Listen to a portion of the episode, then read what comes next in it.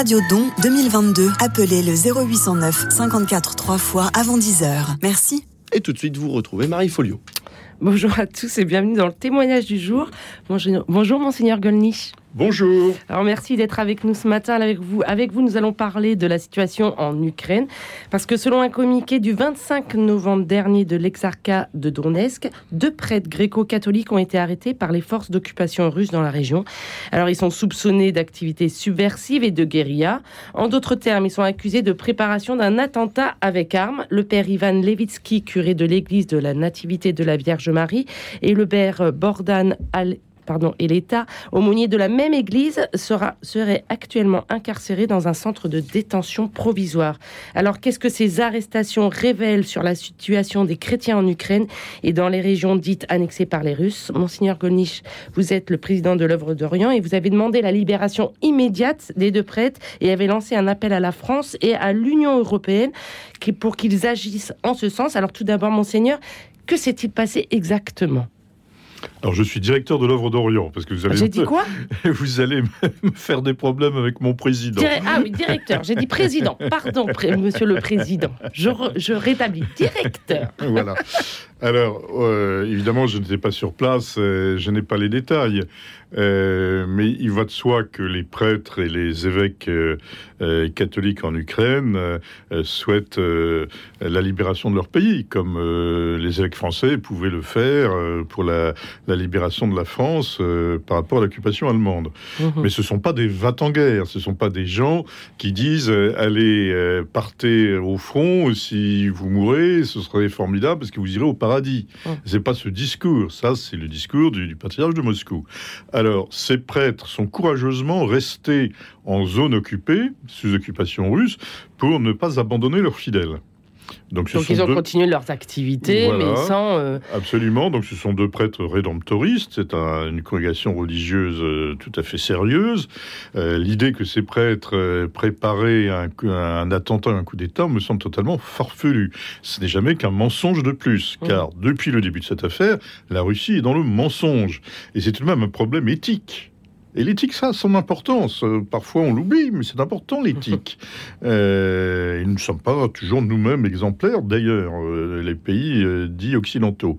Mais en attendant, on est dans le mensonge permanent. Souvenez-vous, Poutine jurant que Wagner n'avait rien à voir avec les autorités russes.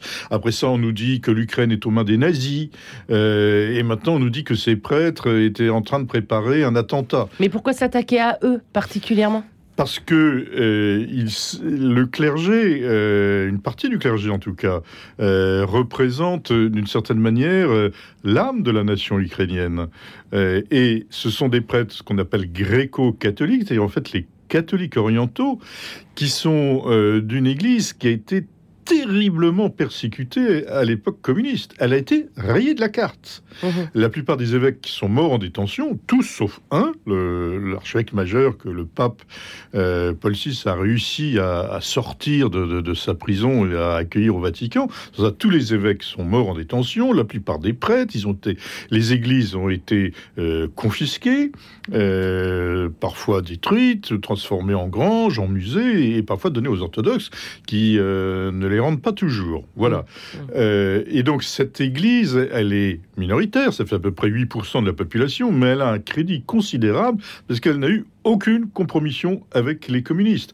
Ça veut dire par exemple que Donc les... C'est l'ennemi numéro un des Russes, en, gros, elle est l'âme ukrainienne. elle, elle, est, elle est renée, enfin, vraiment, ça a été une résurrection au moment de la chute du communisme, d'une église qui est donc très jeune, puisque les, évêques avaient été euh, tués et, cette église était dans la clandestinité. Donc elle a la force euh, d'avoir cette expérience de clandestinité. Elle est jeune. Il faut se dire, euh, ça va être très parlant, que la plupart des évêques gréco-catholiques et beaucoup de prêtres, ils ont été baptisés clandestinement. Hein, ça veut dire qu'ils ont été baptisés par leur grand-mère dans la salle de bain. Ou ils ont fait semblant d'être orthodoxes pour recevoir le baptême. Hein. Ouais, donc c'est- pas, vieux, ce sont Ouais, les évêques actuels, vous voyez. Mhm. Euh, leur responsable, euh, l'archevêque majeur, qui serait peut-être temps de faire patriarche, et pourquoi pas cardinal, mais enfin, j'ai pas de conseil à donner au pape, hein, euh, est un homme jeune, est un homme euh, vraiment très proche des fidèles, et cette église gréco-catholique, comme souvent nos frères catholiques orientaux, sont au service de l'ensemble de la population.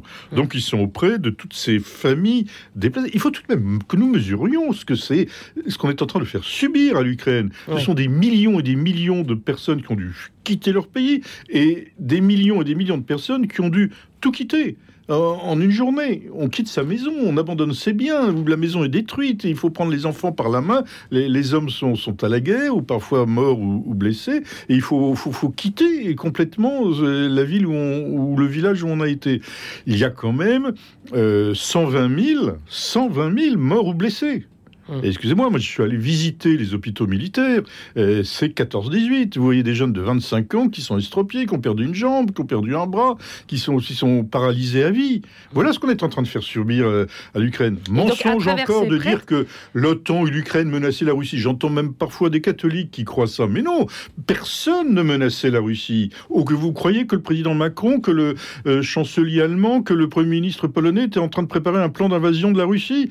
Grotesque, ridicule, mensonge. On ne peut pas mentir comme ça à son propre peuple. On ne peut pas mentir comme ça à la face du monde. Il y a un, il y a un moment où il faudra rendre des comptes. Euh, Peut-être politiquement, peut-être judiciairement, c'est pas mon problème, mais enfin c'est pas ma, ma responsabilité. Mais il faudra rendre compte de cela sur un plan de morale devant le tribunal de l'histoire.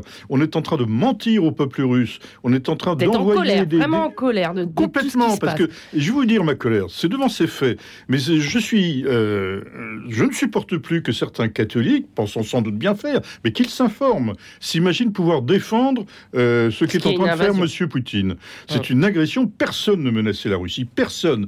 Aucun soldat de l'OTAN n'imaginait mettre le pied en Russie. La Russie est une puissance nucléaire.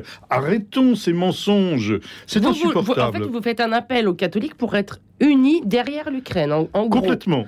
Oui. Complètement. Il y a, il y a- il y a pas photo, comme on dit, comme disent les, les plus jeunes. hein.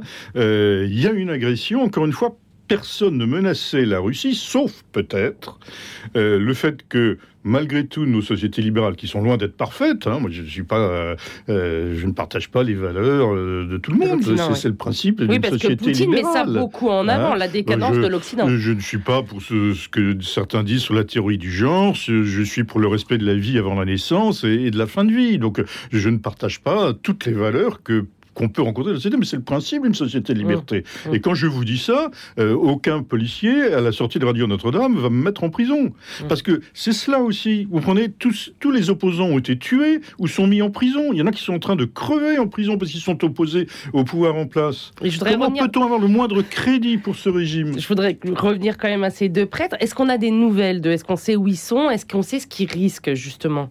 Alors, je ne sais pas où ils sont. Euh, Peut-être que certains arrivent à, le savoir. Moi, je ne le sais pas. Euh, et pour le moment, on, est, on dans l'incertitude. Parce que, vous comprenez, là aussi, c'est un signe. C'est quand même extraordinaire. Nous voyons euh, ces autorités russes qui sont en train de, de copiner, si vous me permettez l'expression, avec les autorités de l'Iran, avec la Corée du Nord, avec la Chine. Enfin, nous, nous voyons un livre ouvert, quelque chose euh, de terrible, qui, qui- qui est un club de, des- dictateurs, qui est un club de gens qui ne supportent pas la moindre opposition, qui est un club de gens qui oppriment leur peuple. Euh, je veux dire, spirituellement, nous devons nous dresser contre Mm. cela. Et vous, vous pensez que la communauté, justement, par rapport à ce conflit, par rapport à tout ce qui se passe, la, la communauté euh, gréco-catholique est en danger, du coup? À travers ces arrestations, bah, je- est-ce que c'est Oui, un sûr. Signe? je pense que si, par malheur, euh, la Russie prenait position de l'ensemble de l'Ukraine, l'Église gréco-catholique serait évidemment rayée de la carte, comme elle l'a été sous, la période communiste. Mm. L'œuvre d'Orient, elle est aux côtés de, de l'Église gréco-catholique depuis les années 20. Mm. 1920, parce que parfois les gens ont semblé découvrir, enfin ont découvert que l'œuvre d'Orient travaille aussi en Europe de l'Est. Il faut, faut voir ce qui s'est passé en Roumanie aussi, hein, en Bulgarie, c'est des choses analogues. Donc euh, cette église gréco-catholique, parce qu'elle représente vraiment une église qui n'a eu aucune compromission avec les communistes. Mhm. C'est pas le cas de toutes les églises. Hein et par conséquent, elle, elle, représente quelque chose de, de, de l'âme ukrainienne. Et elle est porteuse de valeurs euh, depuis, je vous dis, euh, sa création, mais notamment depuis les années euh, 1920, face aux communistes, courageusement, ils l'ont payé de leur vie. Le peuple ukrainien, rappelons-le, euh, nous venons de célébrer l'Holodomor, c'est-à-dire le génocide par la faim qui a été imposé aux Ukrainiens par les communistes. Mmh, mmh. C'est tout de même entre 5 et 7 millions de morts. Oui. Hein, Mais quelque chose d'ailleurs dont on parlait peu euh, dans, dans, le passé de cette famine des Ukrainiens, finalement, c'est remis en, val quoi, en valeur l'histoire ukrainienne qui est vraiment une histoire tragique. Bien sûr, bien sûr, il y a eu des morts de famine aussi en Russie, il y en a eu dans le Caucase, il y en a eu au mmh. Kazakhstan. Mais enfin, l'Ukraine a été particulièrement visée et particulièrement visée aussi en tant qu'Ukraine. Mmh. Hein, et même les, les communistes ukrainiens euh, ont été tués. Enfin, je veux dire, oui, c'était vraiment, ça a tourné au génocide. Hein. Autrement dit, de, depuis très longtemps, euh, les Ukrainiens sont, méprisés et, et sont euh, menacés euh, par la Russie, qui après ça dit ah mais je, je dois je dois attaquer l'Ukraine parce que parce que je dois me défendre. Grotesque. Comment peut-on croire de tels mensonges que On est dans un pays en France de liberté, de libre débat. Allons vérifier euh, que que les gens aillent en Ukraine s'ils veulent se rendre compte de ce qui s'y passe. Et alors, euh, je voudrais revenir sur cette communauté gréco-catholique qui souffre. Est-ce qu'elle peut rester dans les régions annexées? Est-ce que vous pensez qu'elle elle est réellement en danger? Ah bah écoutez, c'est très clair de voir par exemple qu'en en Crimée, euh, les prêtres gréco-catholiques ont été chassés. Mmh. Hein oui. euh, Donc pour vous, il n'y a pas on photo. a ces arrestations. Ah, je suis persuadé que là où les forces d'occupation euh, maîtrisent le territoire, euh, bien évidemment, euh, l'Église gréco-catholique est, est, menacée parce que même minoritaire, elle représente vraiment quelque chose de très ancré oui, dans, vraiment, vous pensez dans, dans l'âme de, de l'Ukraine. Poutine et les Russes s'attaquent à l'identité ukrainienne. C'est Ah, pas forcément la communauté qu'ils attaquent. C'est pour ça que quand on parle de génocide, de volonté génocidaire, ce n'est pas complètement faux parce qu'un génocide, c'est pas simplement en raison d'une race c'est en raison d'une race, mais c'est aussi en raison d'une religion, et c'est même sur un, peu un critère national. Mmh. Et on voit bien que euh, ces forces d'occupation veulent éradiquer l'Ukraine en tant qu'Ukraine. Mmh. Donc ça participe à une démarche génocidaire. Et alors les orthodoxes, tout, dans tout ça, les orthodoxes ukrainiens, est-ce qu'ils soutiennent cette communauté? Parce qu'il y a une, en fait, il y a une grande rivalité entre les orthodoxes russes et les orthodoxes ukrainiens, mais est-ce que les Ukrainiens ils soutiennent cette communauté? Alors, les, parmi les orthodoxes ukrainiens. Ukrainiens, hein, bien entendu, il y en a on est des bien pro-russes et il y en a qui ont trouvé une certaine autonomie par décision euh, du patriarche de Constantinople. Quand le patriarche de Constantinople prend sa décision, il fait un retour aux traditions. Vous comprenez, je me permets de rappeler que le christianisme il a été implanté à Kiev au IXe siècle. Moscou a commencé à exister au XIIIe siècle. Mmh. Ouais. Donc, donc quand le patriarche de Moscou, qui était le métropolite de Moscou, mmh. hein, qui s'est proclamé patriarche au moment de la, la chute de Constantinople, euh, se prétend le patriarche de toutes les Russies, euh, je me permets de rappeler que 400 ans avant la création de Moscou, Kiev était déjà chrétienne et évangélisée. Mmh. Donc, excusez-moi, à la limite, s'il devait y avoir un, un patriarche euh, quelque part pour les Slaves orientaux, c'est à Kiev qui devrait être, pas à Moscou. Donc, je, je, caricature, enfin, je, vais un peu à l'excès, mais euh, voyez, dans ce monde orthodoxe qui a beaucoup souffert lui Et aussi du communisme, aussi. hein, mais qui a été aussi par certains d'entre eux compromis avec les communistes. Mm. Hein, il y a eu beaucoup de victimes que j'honore, euh, tout à fait, mais il y a eu aussi des compromissions. Donc ces orthodoxes sont, sont évidemment se sont retrouvés euh, déchirés, et on ne voit pas pourquoi il n'y aurait pas un patriarche orthodoxe de Kiev. Il y en a en Serbie, il y en a en Bosnie, euh, il y en a en Bulgarie. Pourquoi il n'y en aurait pas en Ukraine, qui est le berceau de l'orthodoxie pour les Slaves de l'Orient? Et- les Slaves orientaux. Et alors, euh, je voudrais un petit peu sortir de l'Ukraine euh, et parler plus des chrétiens dans le monde. On sort du mercredi rouge de l'AED qui, qui a voulu mettre l'accent sur les chrétiens persécutés. Euh, vous, à l'œuvre d'Orient, est-ce que vous avez des zones de conflit qui vous inquiètent particulièrement pour les chrétiens? Alors, il y a des zones de conflit qui nous inquiètent, qui nous, ou de, de, de crise, hein, qui nous inquiètent particulièrement. Donc, il y a l'Ukraine, il y a l'Arménie. Enfin, c'est tout de même invraisemblable oui. qu'il y a quelques semaines, l'Azerbaïdjan a attaqué l'Arménie, pas simplement le Haut-Karabakh.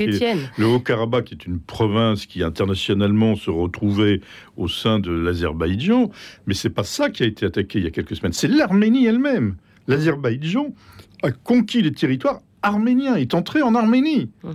Scandale, c'est un scandale. Enfin, Un on pays parle peu. qui est totalement compromis, euh, qui est corrompu, euh, qui est dictateur. On ne peut pas, on peut pas le laisser comme ça franchir des frontières internationales impunément. Enfin, de- euh, vers où allons-nous en, en laissant faire cela? Donc l'Arménie nous fait un peu. Il y a le Liban qui n'est pas, en, Dieu merci, en, guerre, mais qui, qui s'effondre complètement. Et là aussi, il y a quand même des, des forces qui, qui nuisent au Liban, qui, euh, sous influence internationale, je pense évidemment à l'Iran, euh, qui empêchent euh, le Liban d'avancer. Voilà, voilà, voilà six mois que les, les députés ont été élus, ils n'ont toujours pas eux-mêmes élu de président, dans un pays qui est en crise majeure. Vous vous rendez compte de ce que ça veut dire pour la population? Il y a la Syrie. La Syrie qui est toujours en guerre civile et pour laquelle, euh, après dix ans de guerre civile, l'Union européenne n'a rien trouvé de mieux que d'imposer des sanctions économiques à la population syrienne. Il faut que les Français le sachent. Nous imposons Un pays qui ne des, peut pas se des sanctions économiques à un peuple qui a souffert de 10 ans de guerre civile dont nous nous disons les amis. On est en train de faire ce comme on a fait en Irak entre les deux interventions. Il n'y a pas de médicaments, euh, il y a des enfants qui meurent, etc. Enfin, je, veux dire, je, je demande qu'on reconsidère les sanctions économiques euh, sur la Syrie dans leur modalité, dans leur finalité.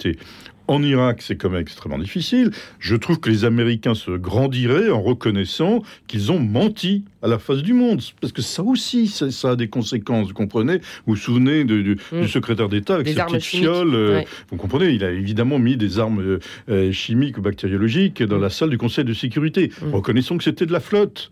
Euh, reconnaissons qu'on a menti. On se grandirait. Mm. Voilà. Euh, donc euh, l'Irak a été complètement euh, saccagé et est encore sous des. euh, Vous comprenez, dans le nord de l'Irak, il y a des bombardements réguliers de l'armée turque et de l'Iran dans l'Irak. Mm. C'est tout à fait inacceptable. Bon, l'Éthiopie, guerre civile, il y a une trêve. euh, J'espère qu'elle va être en place. Mais quand nous saurons ce qui s'est passé, nous découvrirons qu'il y a eu des centaines de milliers de morts. Il y a eu des massacres terribles de part et d'autre, d'ailleurs. Et puis l'Érythrée est un régime ubuesque. Et ces malheureux Érythréens qui quittent leur pays à pied, qui traversent la, la Méditerranée dans des petits canaux et qui arrivent jusque chez nous, et, de, et nous on est un peu ahuris, on ne sait pas quoi faire, et bien sûr on va pas les laisser mourir en, en même, alors est-ce qu'il faut accueillir tout le monde? Vous, tous ces débats que vous connaissez. Mais Encore personne ne se pose la question pourquoi ils ont quitté leur pays? L'Érythrée est un régime ubuesque dans lequel un évêque a été arrêté il y a quelques semaines par les autorités, dont on est sans nouvelles, et deux, autres prêtres. Il est impressionnant, et je consonne tout à fait à ce que disent nos amis de l'aide à l'Église en détresse, euh, le nombre d'évêques et de prêtres en ce moment qui sont euh, arrêtés, euh, parfois blessés, parfois tués, parfois empêchés d'exercer leur ministère.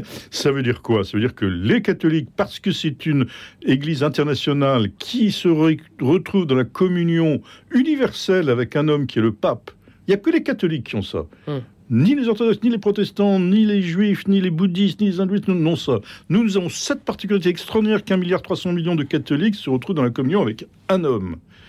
Ça nous permet d'avoir une grande liberté vis-à-vis des pouvoirs politiques nationaux. Nous aimons nos pays, mais nous ne sommes pas inféodés aux pouvoirs politiques. Nous sommes indépendants. Et donc, on, est- dérangeant. Mm. Et donc, il y a beaucoup de, de fidèles, laïcs, euh, aussi de diacres, Qui souffrent de et cette évêques, indépendance. Qui, qui, euh, euh, ont maille à partir avec leurs autorités Mm. parce qu'ils ont une certaine liberté spirituelle, une liberté de résistance. Est-ce que vous êtes inquiet pour les chrétiens d'Orient aujourd'hui? Dans le court terme, oui.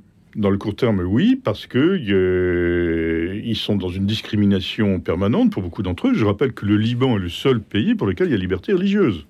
C'est le seul de la région. Alors moi, je veux bien qu'on torpille toujours le système confessionnel que personne ne connaît vraiment, d'ailleurs, euh, mais l'équilibre confessionnel a permis que ce pays soit le seul euh, à être dans une pleine liberté religieuse. Hum. Dans tous les autres, il y a discrimination. Il peut y avoir des lieux de culte chrétien, mais ça n'empêche pas les discriminations. Donc oui, dans le court terme, je suis inquiet.